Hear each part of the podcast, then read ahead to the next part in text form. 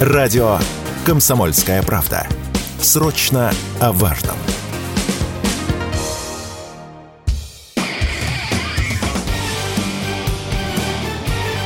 Говорит полковник. Нет вопроса, на который не знает ответа Виктор Баранец.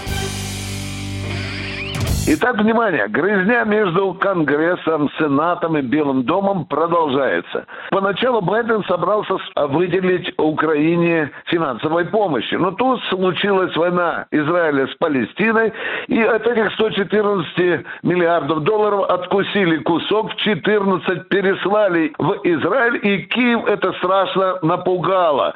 Ну, ждали, ну, хотя бы остаток Соединенных Штатов Америки, киньте Киеву этот шматок. Но и этого не получилось. Конгрессмены зарубили эту идею Байдена. В американском парламенте идет большая свара из-за того, что деньги-то надо выделять не Киеву на какую-то непонятную американскую войну, а на охрану границы с Мексикой. Вот из-за этого идет свара, из-за этого идет грызня. Очень серьезный сигнал старушки Европе. Выворачивай кошелек, разворачивайся, давай, делись деньгами. Ведь ты же, Европа, обещала Зеленскому 50 миллиардов евро. А Европа жадная, она тоже не хочет тратиться. Вот где оказывается загадка вот этих рыдающих разговоров американских конгрессменов о деньгах за, для Украины. Это, по сути, блеф. Ну, представьте себе, военный бюджет Соединенных Штатов Америки на следующий год зашкаливает за 858 миллиардов.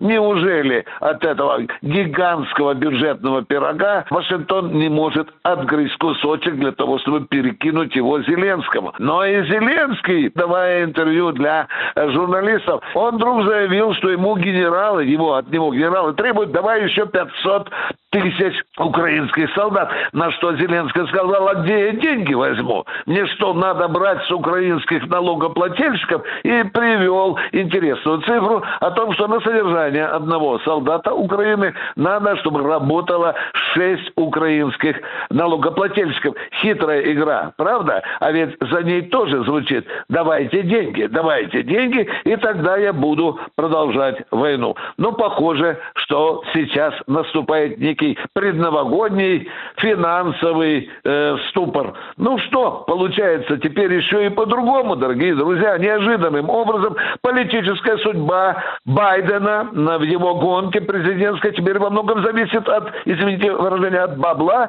э, который э, Соединенные Штаты Америки выделяет или не выделяет для Украины. Потому что если деньги не будет выделены, и если Украина проиграет, то американский налогоплательщик скажет, ну, слушай, а куда мы горы денег давали для Зеленского, чтобы он проиграл войну и победила Россия? Вот так оно поворачивается в этой истории. Виктор Баранец, радио «Комсомольская правда», Москва.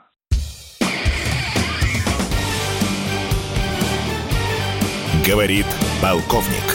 Нет вопроса, на который не знает ответа Виктор Баранец.